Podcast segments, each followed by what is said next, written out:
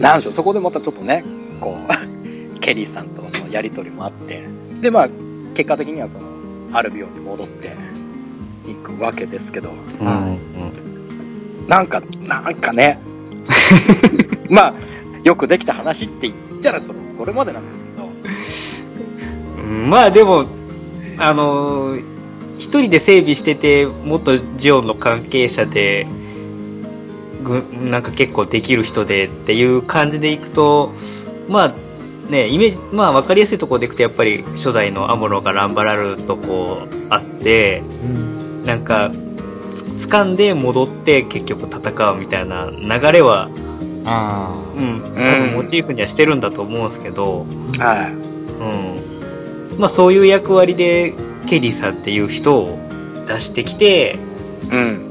でケリーさんはケリーさんでまあその自分のまあ力、力というかまあ、要は、あの、もえっ、とバえ、バルバロでしたっけ？あ。はい、バルバル。はい。うん。で、まあ、要はジオンの最高に力を貸すというかまあ、どこまで思ってたかまではわかんないんですけども、うん。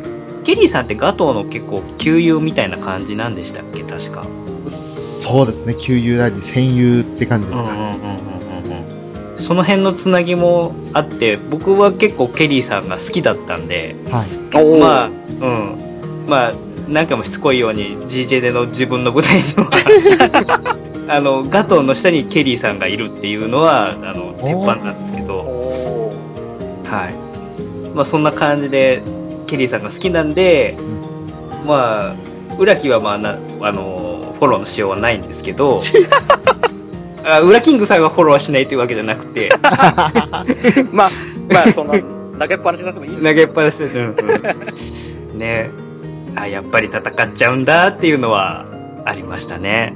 ね、そこんね、うん、回収が済んだフルバーニアの初陣が、ケリーさんのバラバラとですよ。そう。ね。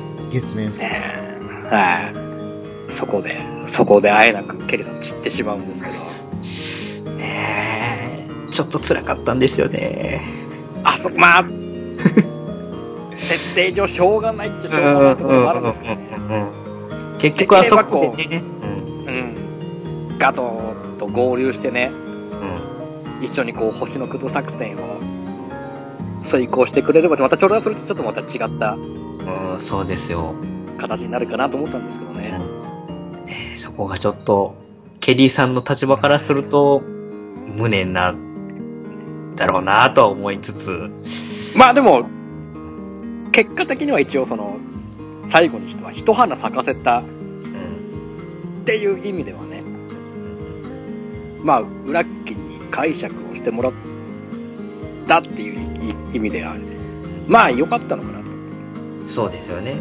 裏木のお手伝いがなかったら、もうちょっとそのバルバロを作り上げるまで時間かかっただろうし、まあ、あそこで、まあ、散るのが正解なのかなとも思うんですけどね。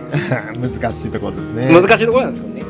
まあ、軍人としてはこう、戦って散っていけたっていうことはまあ、うん、軍人としてはまだ、あのままね、例えば間に合わなくって終わるよりは、うん。いくらかは救われたのかもしれないですけど、そうですね。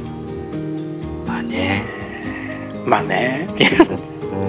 もう結構だから、ジオン側に魅力的な人が多すぎて、一回一回なんか、ああーってなるんですよね。まあ確かに、あのね、この今回取り上げた歌作品、やっぱりね、はいど、どっちに魅力があるかって言ったら、やっぱり、ジオン側だと思うんですよね。そうなんです。基本ジオン側の方に割とこう、魅力をある人たちを多くやって、で、連邦の上層部とか結構クソな感じじゃないですか。まあ、腐ってますからね、上層部。基本腐ってますから、ね、あの辺の対比で見せていくのはやっぱりうんガンダムはうまいところだなとは思うんですけど、うんバスクオムとかバスクオムとかってね、最悪です。そうですね、ちょっとね、後の、あのクソ後の、ね。ティターン、ティターン 後の、毒ガ毒ガスを使ったでおなじみの、ああ、この野郎ですね。ねで でもそんな中ね、こう、ガトーの本来うん。の目的であるは星の靴作戦が結構に移るわけじゃないですか。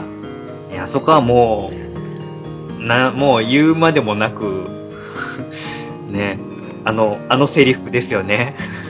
分いや WE3 の作品の中で一番有名なセリフじゃないですかね。まあそうでしょうね。ガトーといえばのところあるじゃないですか。うん。代名詞ですもんね、あれはね。ねうんいやもえ。言っちゃってくださいよ、もう、裏金さん。う、俺ちゃんと覚えてないんだよな、このセリフ。なんだって？ここは覚えてましょうよ。いや、意外と前振りが長いんですって、あれ。そう、あのね、最初このね、連邦のカンカン式のあれがすごい長いんですよ。えでも早く打ってくれよと思うんですけど、えうんあのカンカン式が長すぎて長すぎて、いいです、あの、最後のとこだけでも、やっぱり。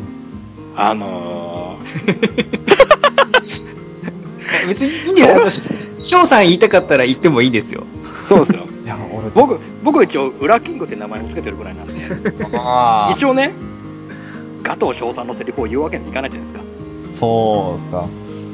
いや、でも、まあ、再びジオンの理想を掲げるために、星のくず上手のために、ソロモンよ、私は帰ってきたですよ。え、そのテンションでいいんですか？そのテンションで。いやー、言おうかなと思ったんですけど、途中でジョージのところ、ジョーズって言っちゃったんでね、もうアテンション下がっちゃったなと思って。噛んだぜ、俺とか。もう、もう今ガトーファンから大ブーイングですよ。ブーイングですよ。いや、でも、か、かえってね、変に下手に真似すると、それこそ僕、普 通なるほど棒読みの方が、あの、ねかえっていいですよ。まあ、これがショーザクオリティってことですよ。その通りです。ただ、このセリフに関して言えば、あの、まあ、そういった冗談抜きに、本当にあの、まあ、臨場感溢れるシーンというか、本当にガトーの渾身の一言っていうかセリフじゃないですか。うん。うんジオンの理想を再び掲げるために、でそして星のくずジョージのためにって、本当にあの、これが俺はしたかったんだっていう気持ちが全面に出てて、そしてあの、アトニックバットですかうん。あのシーンはもう一連がもう、うわ、うわーって感じになっちゃって、すごくあの、テンション上がりますね。やっぱ、ね、核兵器って、すごいんだなっていう。普通の兵器と比べ物にならないぐらいの破壊力があるんだなっていうのはそうね。わかる。あれって、カンカン式に出てる戦艦の半分、半分が沈んだんですね。そうですよねね。うん。けカンカン式も結構な数の戦艦が並んでましたからね。う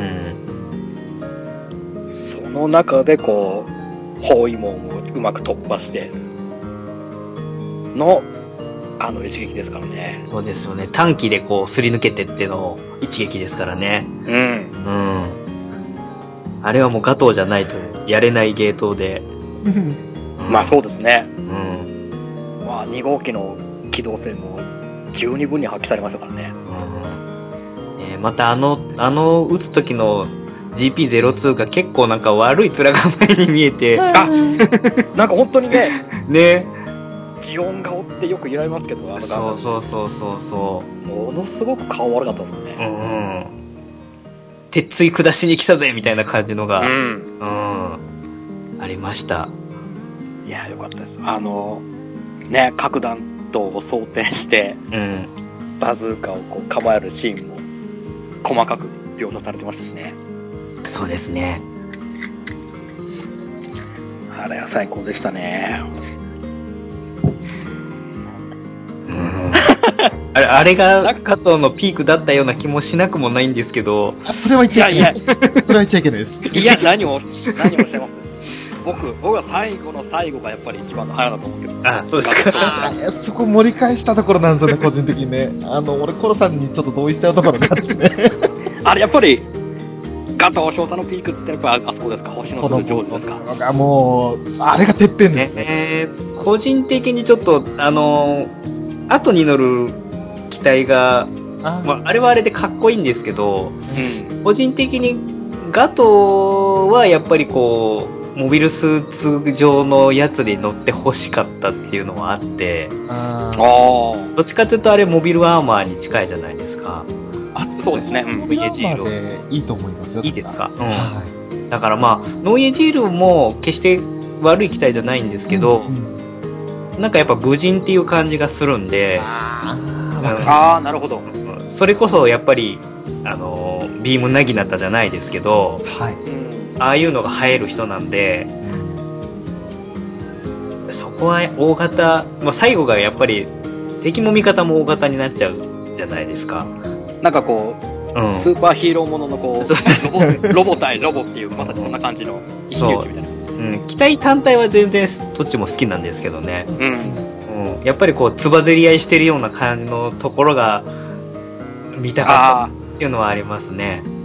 あ、わかります。なるほど。うん確かにまあね、ノイエジールってガトーのイメージじゃないんですよね、確かにね。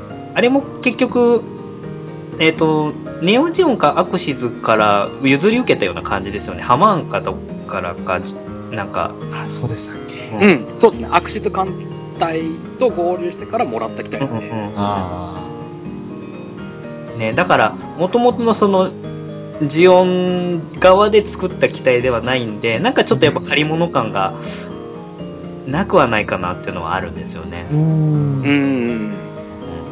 まあね。まあその核攻撃撃った後にその、はい。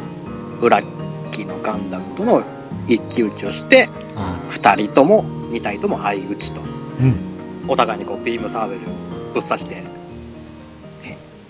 ねで、あの、ビームサーベルの出力を上げるっていうのも、あ、今まで見たガンダムシリーズでなかったなと思って。うんああ、そうですね。調節できるんだって感じですよね。そうそう、あ、出力、出力の調達できるんだと思って。うんうんうん。あの、08招待ではしたじゃないですか。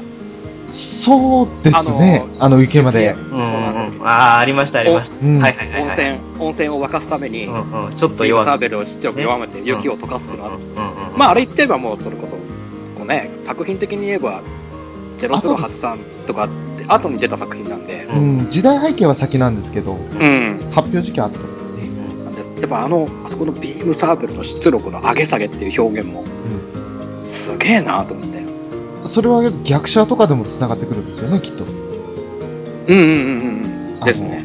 もう本当につばぜり合いするときだけサーベル出して、あと他の時はなんかすごくそうなんか抑えて。うん。普段はこう、塚だけ持ってて、うんで、切り合う時だけこう、出力上げて切り合うみたいな、うん。うん。なんですよね。うん。ね、いや、確かに、ああ、そうか、自作2号機、本来、そうだね、飛び道具が一切なかったから、うん。ビームサーベルの出力の上げ下げで、それこそまた、ああいう見せ方をするっていうのがね。作品によってはビームバズーカみたいなの持ってたりする作品っていうかゲームとかもありますけれど。あの、一応、ねね、その、感想の一つではあありはしたしましたけどね。ですよね。本編では使われてないですよね。うん。での、あの、一騎打ちで結果、お互い相打ちで、こうね、機体が爆発する中、こう、コックピットから出てきたところで初めて顔を合わせとガトーが。ガトーが。で、そこで初めて、あれ、そこで、ガトーが裏木の名前を覚えるんですね。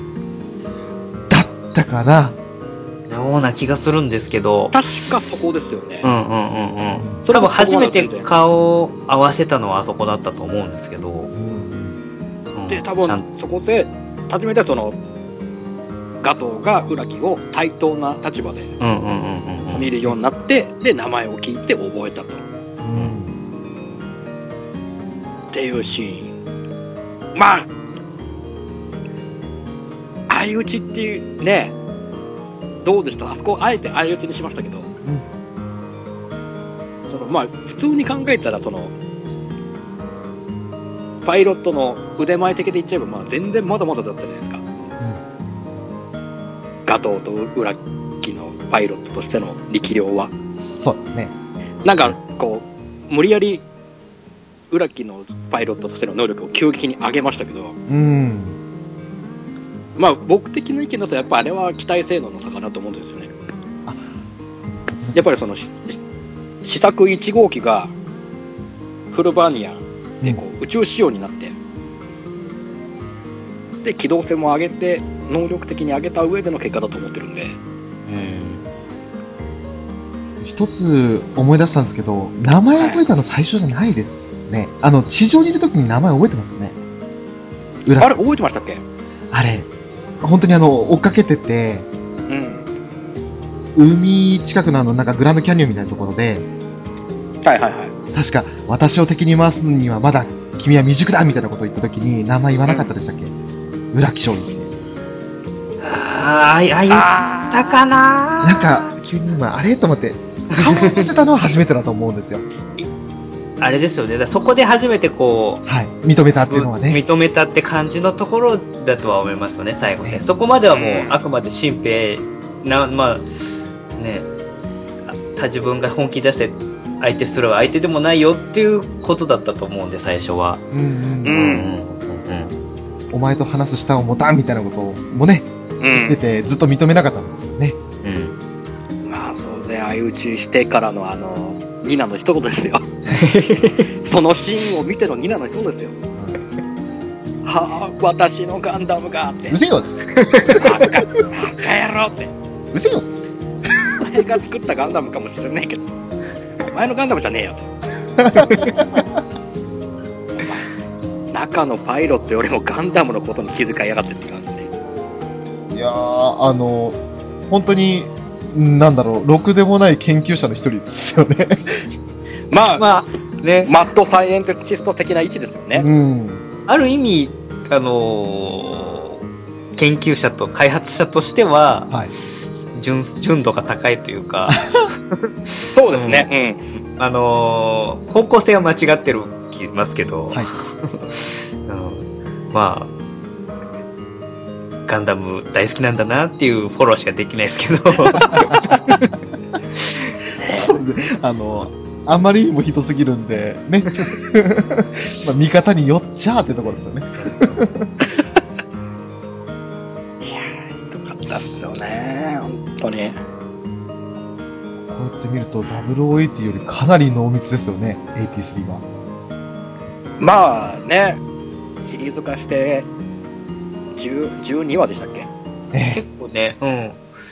OVA シリーズでは結構ね、がっつりうんしっかり作られた作品だなと思って。うんうんうんなんでやっぱりこれだけ深い、深いストーリーもえうん。作られてるわけなんですけども。はい。その後あたりからですか？またあの、別の意味でとんでもないやつが出てくるんだ。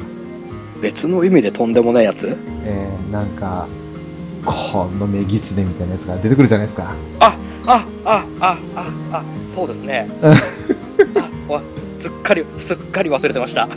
まあ一応それまでにもね、暗躍というか、ちょこちょこ出てはいるんですけれど、本格的に、そうですあの、まあ一番最初出たのが、あれは、モビルスーツに乗ったのは、それこそフルマニアになる前のゼフィランサスを操縦した裏木をポコポコにするシーンですか？彼女は。そうですね、はいはい。うんなんだい、あんた、あん、そんな機体で宇宙に出てやがってみたいな感じのことを言う。的になりたいのかかいって言ってますよね。このシーンシーマ様ですね。シーマ様。これ、あの、大嫌いなんですよ、彼女。いや、わかるんですよ。あのいろんな境遇があってね。彼女は彼女なりにいろいろ辛い思いをしてるじゃないですか。はいはいはい。うんうんでも、嫌いなんですよ。うん。まあまあ、それは仕方ないです。まああ、まあね、ちょっと、ニナの影に潜んじゃって、ちょっとはね、目立たないところもちょっとありますけど、クソ女的な意味合いではね、確かにね。まだ、まあでもね。彼女の場合はやっぱりその、生い立ちがうんあってのあれなんで、まあ、生きていく上で、やむなく身につけた術なんで、そうですね。どうまあ、言っちゃえばもう、ちはあるんですよね。ね、言っちゃえばもう彼女もまあ被害者うん。ではありますね。ただね、なんであの人が嫌いかっていうと、08に繋がるんですけど、白を泣かせたんですよ。彼女が。あ一応そういう繋がりになるわけじゃないですか。そうですね。コロに毒ガス撃ったのは、そうですね。う。うんん。まあ、もちろん彼女はね、毒ガスだって知らなかったと言うんですけど、うんでも、あのー、白アマダを駆り立てたのは彼女ですよ。うんうんうんうんうん面識はないけど。うん。なるほどなるほど。そんな経緯もあってね、あの、全部見てくると、あれ？あ、こ、これが、そうか、シーマのか乗ってたザクか、とかって思って、ああ、なるほどなるほまあ、ちょっとそれは置いておいて、ど。まあでもね、えまあ、シシーマも語らなくてはいけないか。まあ、うん。な、な、この、なんか、乗り気じゃない、まあこの雰囲気。僕、ガーベラテトラとか大好きですよ。そう、そう、そうなんですよ。そっち、そっちの話が言うのがいいですよ。ガーベラテトラ超好きです。もっと言うなら、あの、その元のガーベラ、最高に好きです。P04 ですか04好きです。俺あの、でっかいプロペラントタンクつけてる、そしてロングビームライフル持ってるガーベラ超好きです。まあね。ね。まあ、ガーベラテトラもはい、ビームマシンガン持ちですから、そうですね。うん。うんうん。ね、僕も期待は、あの、シーマ様は置いといて、ガーベラテトラは好きですね。いい。うん。はいうんデザインも秀まあね逸です。。確かに。あれあのー本当に最初 GP シリーズだったのかって疑いたくなりますけど。あれ完全に後付けじゃないんですか？なんかあれは後付けですよね。ですよね。ただ単にその、ガーベラっていう花の名前がついてたんで、無理やり GP シリーズに乗っけたみたいな感じもありますね。になるんですかね。うん。まあでも、ガーベラテトラはガーベラテトラで確かに、かっこいい。まあ確かに。あの、僕もビームマシンガンは好きです。ビームビームマシンガンは正義です。正義です。で、また他のビームマシンガンと違ってちょっとばらける感じが、まだその、あマシンガンとしてのね、ビームマシンガンとしての、まだその、形ができてないというか、うん初期型って感じがするあのばらけ方こうちょっと大型なんでしたっけ、あのガーベラ大型ですね。はい。ちですねで。すよね。反動を抑えきれてないところかなょっと、と。ちょっとショットガン寄りな、うん。うん。うん。三段性がちょっとあるビームマシンガンでしたけど。そうですね。まあね、そんなシーマ様も、ね、こう、やっぱり、強い、強いものの下について、うん裏切り、裏切りを繰り返し、はい。生きていった中で、まあ、最終的にね、こう、テラーズフリートを裏切って、うんね。どうですあの、テラーズさんを撃ち殺した時に、いやーてめえこの野郎ですね。もうこのタイミングで寝返るかと思って。うん。あ、あね、一番やっぱりでも、売れるタイミング、自分としては高く売れるタイミングで裏切ったってだけのことだとは思うんで、うん、まあ、割と僕結構ああいう裏切り者のキャラっていうのは、いない、いない、いるといないとでやっぱりいた方が話は盛り上がるんで、そうですね。おーうん、好き嫌いは別として、やっぱり、あのタイミングで裏切ったっていうのは、まあ、あの、話としては、うん、まあ、結果的にね、まあ、あそこで裏切ったけど、最終的な末路は、あのうんうん。そういう感じなんで、あうん。まあ、シーマ、シーマ様本人が、みまあ、高く売れたと思ったけれども、最終的にはそうはうまくいかないっていうのはやっぱり戦争でやってることなんで、はーうん。あそこはその結局の自業自得感も、あ、込みでは、ああいうキャラクターは、やっぱり戦記物には一人はいてもいいんじゃないかなとは思いますね。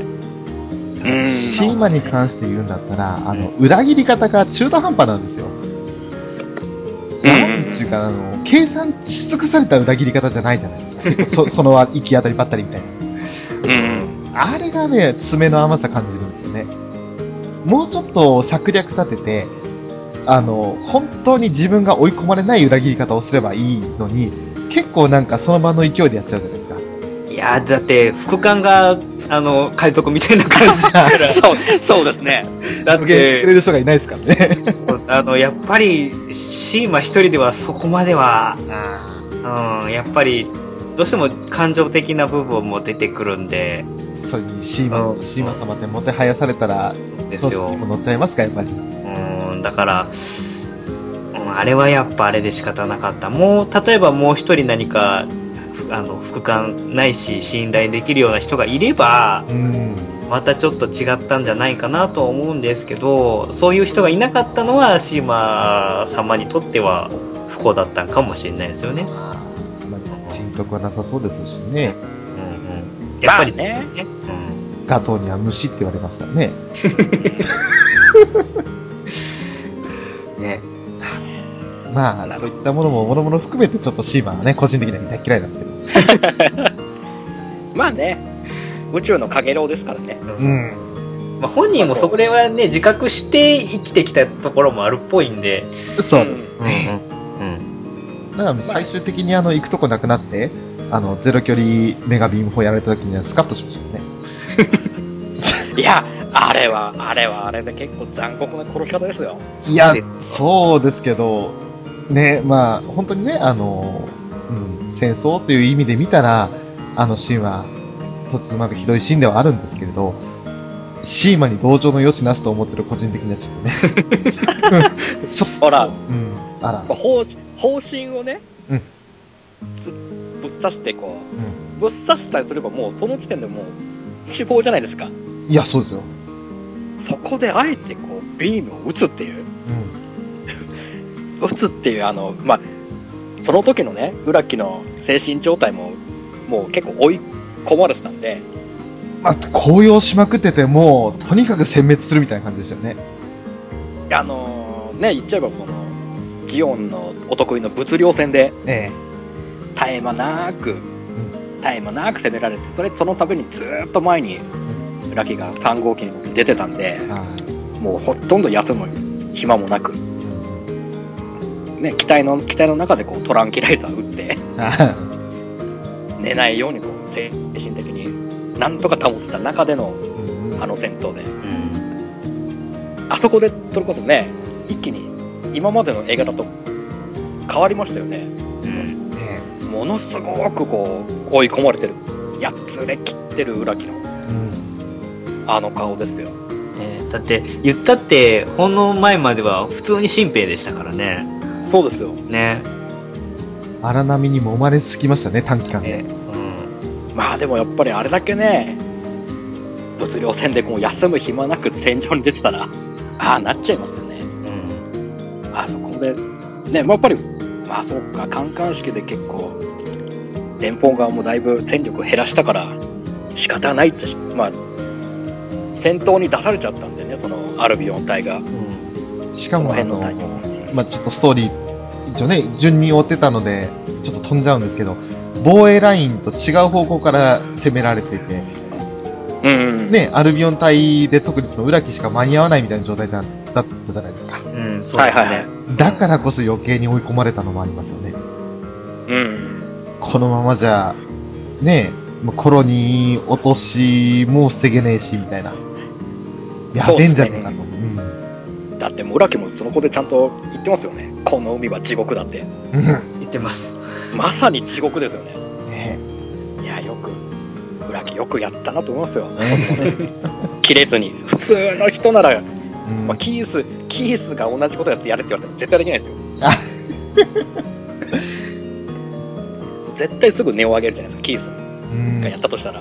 はそこをね、ちゃんと、裏木がやり切ったってところは、褒めてあげてもいいかなと思うんですよね。まあね。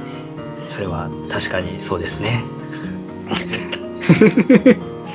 まあ本当に、まあ、なんか、話を順に追うつもりがもう、なんか途中からもういいかなと思って。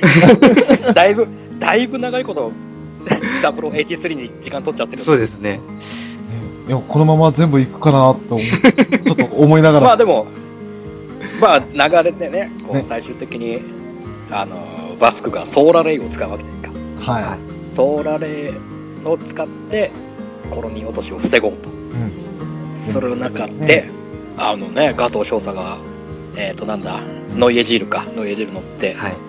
コントロール艦はどこだって探して、うん。で、うん。で、コントロール艦を潰して、うん。ソーラレイ少佐を少し収めるじゃないですか。はまあ、あれもすげえなと思いながら、あの間だって、ガトーも出ずっぱりで。そうですよ。最終的になってね、うん。阻止、阻止限界点までコロニーが落ちるように、なんとか、なんとかして連邦の食い止めを防ごうと。てる中でも、まあ、き機体はね、それこそ、浦木と3号機でやり合ったりなんだりして、ある程度壊れたりもしますけど、はで、やっぱりあの、ノイエチルルと3号機戦だと、やっぱり、あの、優先クローアームですか、ノイエチルル。はい。あの、アイフィールド発生装置をピンポイントで狙って外すっていうのが、い。技量の高さがね。ねかと。ニュータイプじゃないですからね。あともう優先式なんでね、クローアーム。うんうん。優先の中でうまーく、うまーく使って。だって一発ビームを撃って、そのアイフィールドがあるって分かって、それでの次の行動が、アイフィールド発生装置を探して潰すっていう。どんだけ起点が効いてるんだっていう話ですよ。うん。だって裏木なんてそんなもん考えなかったじゃないですか。そうですね。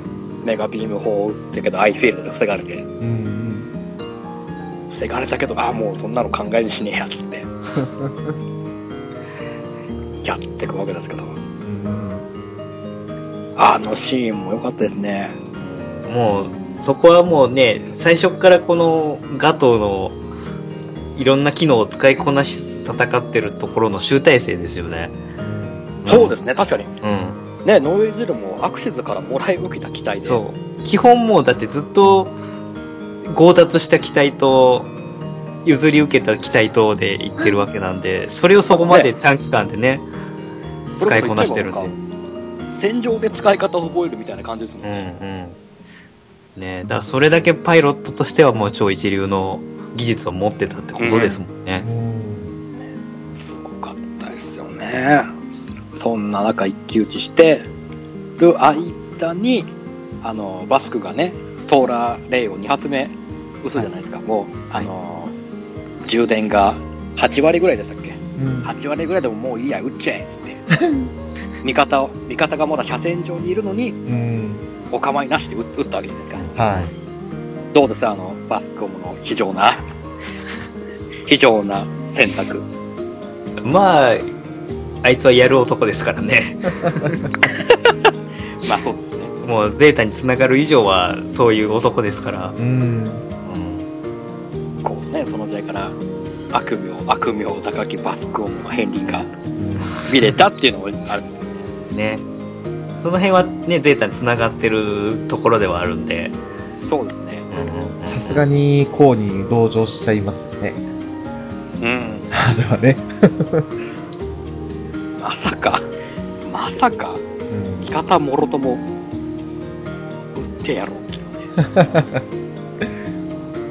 ほんでね、そんな中で、この、二人の機体も、ソーラレーの照射で中破して、うん。ある中域で、はい。こう、機体捨てて、こう、あれか、あの、あ落ちてるコロニーの時、コロニーの中入って、うん。動き止めようと、あの、あれだ、推進剤の消して、こう、収めようとしたんですっけ？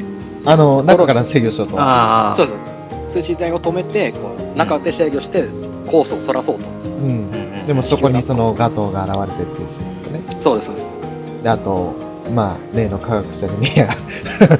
例の紫、ね。紫村さんが、そうですよ。えね、あそこでね、紫さん一人、ー、アルビオンから降りて、はい。逃げ、逃げてくれっていう、その、シナプス艦長の粋な計らいを、うん。まさかの形で、あの野郎、あの野郎、しかそも、ねえ、あれだけ疲弊しきった子に対して、なんつうこと言うんだっていうね。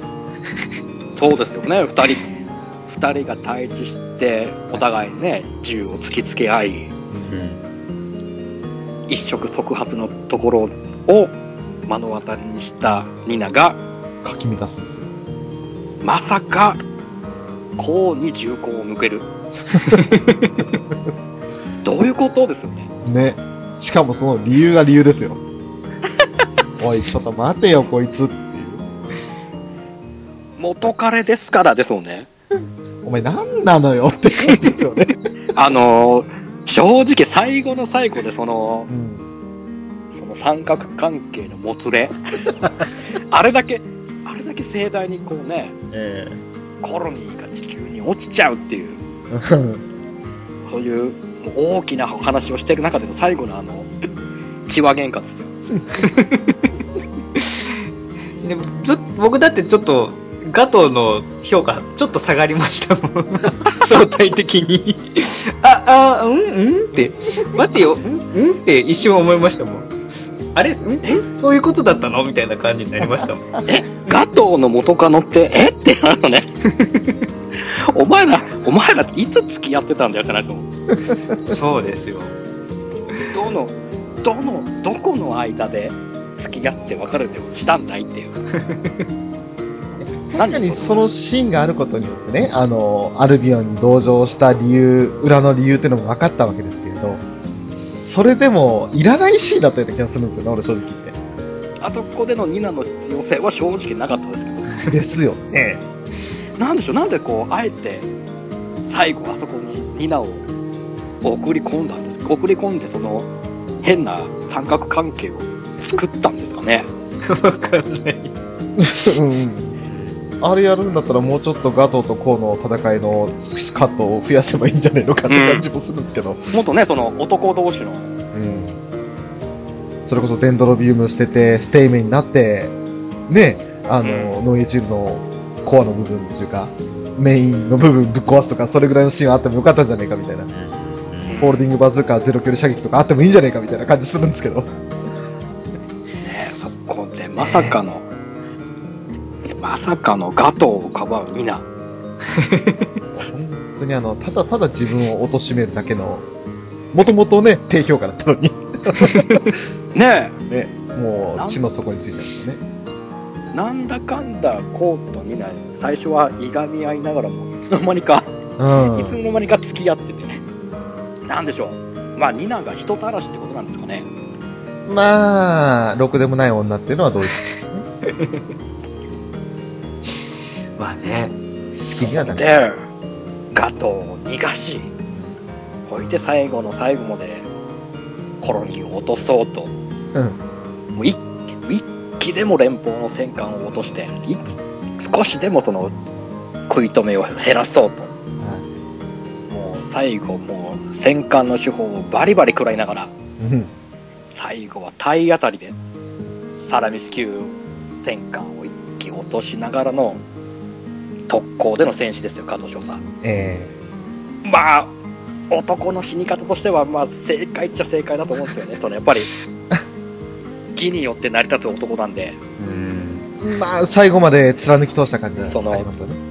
ね、デラードさんに拾われて、デラードさんのへの恩返しのために、はいじゃあデラードさんのはやりたげたかったことをうん。叶えてあげようっていう中でのもう最後の最後、特攻で戦士ですよ。は無人でしたからねまあね、死に方としてはまあ正解だったんでしょうけど、あそこでね、最後こう、なんでしょう、花道うんとしては、歴戦の勇勇者としては、戦場で死ねたっていうのはやっぱり本望だとは思うんですけど、まあね、その前にね、その、その前のがね、こう、男としての株をだいぶ下げちゃったんで、そうですよね。それがなきゃ全然あの本当に加藤さんかっこいいで終わったんですけどね。まあね、ガトーも、ガトーも一人の男だっ人たっていうこと間だったんだなって。ですかい。完璧ではなかったんですよね。うんやっぱりその、ねもう、ただただ無人として綺麗な男ではなかった。やっぱり、ガトーも一人の人間として、人間らしさっていう部分で言っちゃえば、そうですよ翔さんとも同じウラキングさんとも同じ人間だってことですよそうです。いくらね、まあ、くくりとしては同じなんですよ。あの、人間の中でのランク的にはもう天と地の差があるのでね。同じ人間としてくくっていただけるのは大変ありがたい恐縮なことでございますみたいな感じで。もうガガトーにも裏があったってことですよあねまあそうですね。うんあ、違うか。えー最終的には、最終的にはもう、まあ、の剣があったことで、宇宙の奴らを管理するために、ティターンズっていうものが組織されて、あそうですよ。モンシアさんも行っちゃいますからね。ギターズに。そうですよ。スターズ行って、で、まあ、ゼータガンダムへと話が続いていくわけですけど、そんな中ね、やっぱり最終的にこう、その、やっぱコロニー内でのやりとりが原因で、グラキは地球に戻ってから軍法会議を受け、まあ一応、少尉から最終的には注意に上がってましたけど、はい。野戦人間って感じ。うんそうですね。で、あれはどこの基地でしたっけ？どこでしたっけ？どっかの、地球のどっかの基地です。うんうん、そうです。う多分辺境だと思うんですけど、ん。辺境の基地に配属されて、左遷、左遷っていうか。されて、ね、なぜかそこに キースもいましたけど、うん。キースが最後ね、その、連邦カラーのゲルコグに乗ってうん。手振ってましたけど、そんな、そんな感じの終わり方でしたけど、なんともなんか、すっきりしない終わり方ですよね。そうですね、その盛り上がり、内容、話の盛り上がり的にはすごくうん。いい、いい作品ではあったんですけど、やっぱり。終わり方としてはちょっとこう、なんか、腑に落ちないところが多々、多々ある後味がちょっと悪い終わり方になっちゃったんですけど、まあ、その空白の歴史を埋める作品っていうのもあるのでね。その後ゼータガンダムに続くってことを考えると、あゼータガンダムも最初混乱してたなというか、その地球連邦軍が膨れ上がりすぎておかしくなってんなっていうのがあったので、うん、仕方ないっちゃ仕方ないですよね。まあね、確かに。いいですね。結局全部最後まで追っちゃいましたね。なんだ、なんだかんだ追っちゃいましたね。すいません、もう僕、僕が大好きだっただけに。いえいえいえいいえ。いんですよ。そこのための回でもありますから。はい。そうだ、ありがとうやっぱり0080に比べたら濃密すぎて、ね、今、時間で言うと2倍取ってるんですけど、うんやばいなって、これあの、1回で済ますつもりが完全に今、完全にね、ね、ね2つにまたぎますよ。話しながら正直、やばい、どうしよう、全部言わなきゃ終わらないと思ったんで。いいんです、いいんです。まあやっぱりね、やっぱり、0080はやっぱりその、単品としての作品としては、うんだったんで、そうですシリーズものではなかったんでね、どうしてもこそうね。う、話の広がり方はこう、0083と比べちゃうと、うん。こういう結果になっちゃうんですけど。仕方ないですね。いや、でも、それでも途中のその、キンバライト基地のあたりとか、バニング隊が死んじゃった時の話とか抜いた上でのこのそうですよ。そうですよ。それ、あのね、前回のガンダム界でも僕ね、ガトーの死を語りたい語りたいってあんなに言ってたのに、すっ飛ばしましたね。いや、まあ、俺、その辺もちょっと飛ばすためにいきなりシーマを出しちゃったりしちゃったんですけど。そう。どう、でもまあ、言ったらこれ多分もう止まらないと思ってもういいかと思いながら。それだけ濃密な作品、こうやってストーリーと追ってくだけでもこうなっちゃうわけですから。そうですよ。うん。でも、行くんですよ、この後。式の期待とかね。まあ、そうですね。まあ、軽く。軽くですね。けどね。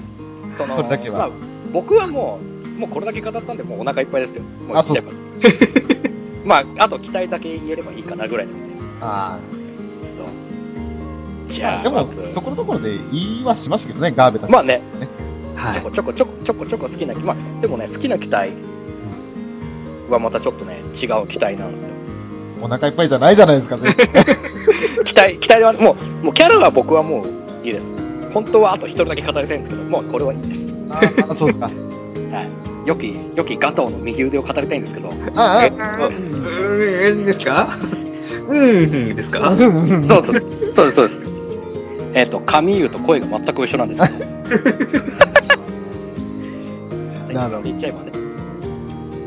あ、あのー、いっか、機体の話も、ちょこちょこ出したんで。まあ、だいぶね、う言っちゃったんで、ん、ねよし、じゃあもう、いっか。もういっか。なんか、うん、ちょっと今日はお腹いっぱいですね。そうっすお二人、まだ言い残したことあったりとかしませんか？大丈夫ですか？いや、あの、それを言い出すともう、また振り出しに戻る また別の機会に。WET と重ねてあの、ジムの話ちょっとしようかなと最初思ったんですけど、はい。おおうん、やっぱりジムカスタムとかあるじゃないですか。でもその辺はちょっと語り出すとまたね、あの、これから20分とか30分になっちゃうんで、え、ちょっと今回はやめておきましょう。すいません、本当に。ね、7割方僕の一人語りになっちゃいましたけど、いえいえいえいえ。なぜせっかくゲストに呼んだのに、ただただ聞いてもらうだけになっちゃいましたけど、いやいやいや。申し訳ない。ウラキングさんの熱がね、なんだろう、抑えきれない情熱が。まあね、あ本当に、もう、まだまだ、語ろうといえば語れるんで、はい。ゼロトラ8さんに関して僕は。うん。僕もまだ余地あります。ね、また、はいももたもし違う場があれば、そうですね。残りはそっちで語れたらなと思います。たら、こんな感じで、はい。さん、まとめてください。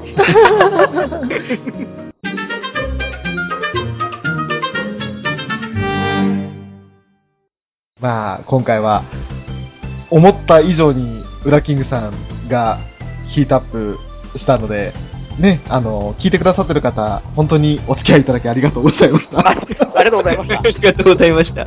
あの、本当に、まあ、ガンダムの作品の中でね、外伝的な扱いを受けてる作品ではあるんですけれど、やっぱりその空白の歴史を埋める重要な作品にもなっていますし、はいそれ以上に登場人物もね、主人公というよりかは、その周りを固めるメンツがとても魅力的な作品にもなっているわけですから、はい。うん、この点で言うと、あの、なんだろうな。やっぱり、ガンダムなんだなって思うところが多々あるじゃないですか。人間ドラマしかり、そしはて戦争の悲しみ、虚しさ、そういったものを訴えるのもしかりですけれど、うん。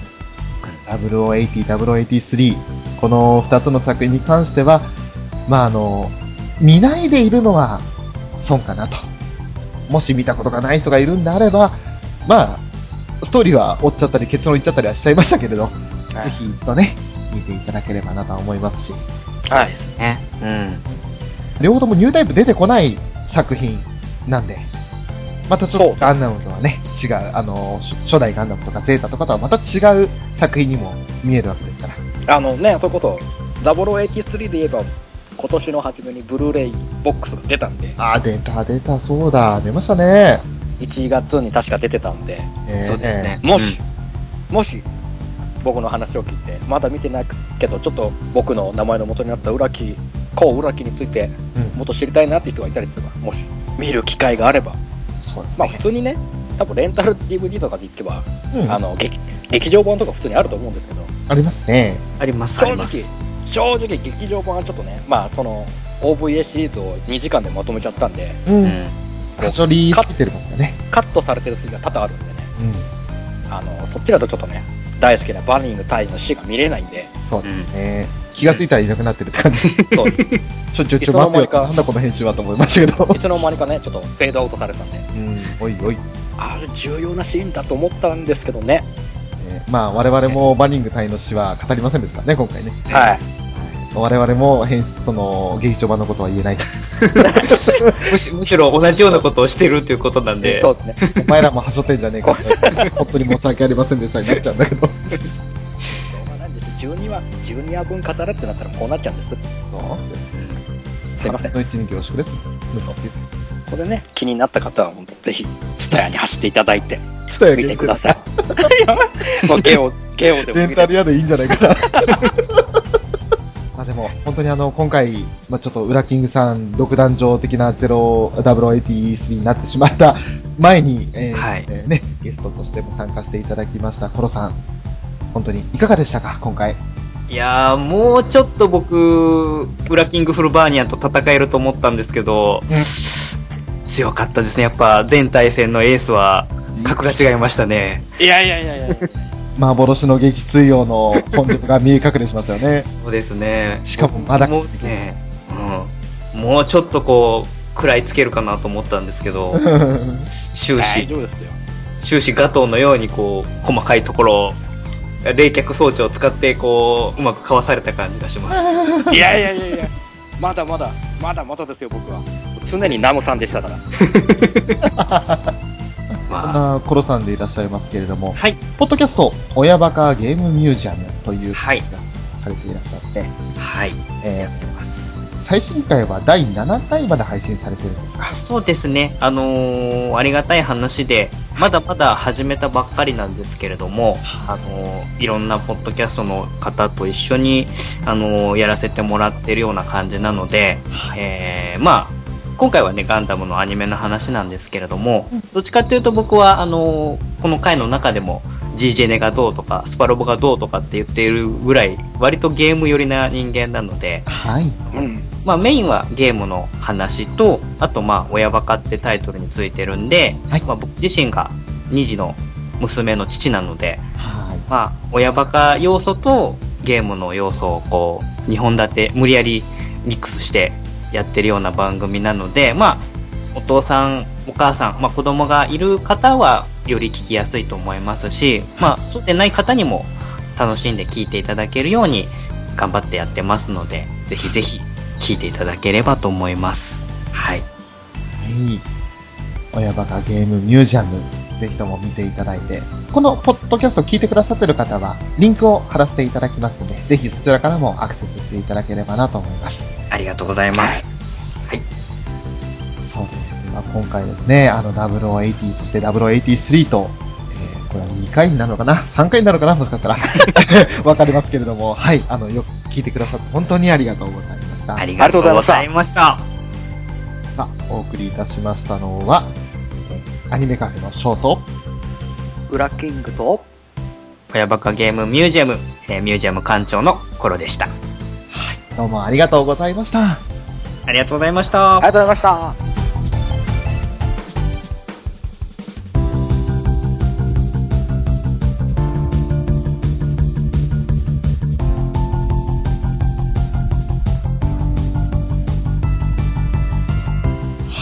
本当にお疲れ様でした。ほんとすいません。いえいえいえいえいえ。やばい、どうしよう、どうしようって思いながら、なんだかんだであんな着地点になってました。いやいや、まあ、なんとなく、ね、こうなることはうっすらは見えてたような気もするんですすいません。すいません。いやいやいやいや。あのね、もうカード出すの話もすごいしたかったんですけどね。その話もなんかするのかなと思いながら、全部ストーリー追っちゃったんで、ああ、と思って、あと、なんかあの、な、なんだっけ、えっ、と、SD ガンダムの話もされるっていう話そうです、そうです。その辺もちょっと、まだまだまだね、言えてないところはまあ、ると思って、もし、またの機会がありましたら、ぜひ。今度はちゃんと、あの、筋道予定立てましょうか。そうですね。もう、今度はちょっとちゃんとよネタも作ってくるんで。そうですね。ある程度は枠決めといた方がいいかもしれない。そうですね。はい。いや、でもう本当に、本当に。2時間超えという、すいません、もう、気が変わってしまうまでおお付き合いいただいて、本当にありがとうございます。はい。楽しかったんで。いや、もう楽しんでいただけてないのです。あよかったです。あの、こんな感じで、あの、本当に何も決めずにいつも適当に話すような番組なんですけれど、また、まあ、基本、基本そうですね。はい。行き当たりばったりで話す感じなんで。はい。これが良さと思ってもらえるかどうかはちょっと微妙なところでもあるんですが、まあまあ、でも、ポッドキャストって結構割とそういうところの自由さというか、うん、きっん。ちり決まってないところが割とそっちのがメインな感じもするんで。うん。うちなんかは逆に珍しい方かもしれないですね。うん。割としっかりこう、下準備してやる感じなんで。あ、じゃあもう、それこそ、時間配分とかもそれなりに。時間配分までは、きあの、決めてもそれ通りにいかないんで、だいたいまあ、1時間は超えないようにしようっていうのところだけは、おお。うん。あとはだからオープニング、真ん中、エンディングっていう感じです。でもそれぐらい前もってね、次話すネタをこう、言って、リスナーさんたちからお便りいただいて、それでまた話を広げるって形も、ああ、いいな、いいなと思いながら。そうですね。まあ、ただ、マニアックな、マニアックなゲームばっか出すんで、ほぼお便りが来ないっていう、この、いや、あのね、カードヒーローは僕も正直知ってたんですよ。あの、ファミ通でめっちゃ押してたはいはいはいの、毎回。特集ページ作って毎毎週の載っけてたそうんでそうそうそうそうそう。それはすげえしたんですけど、あの、草野球は名前だけは知ってるんですよ。実際やったことがなくて。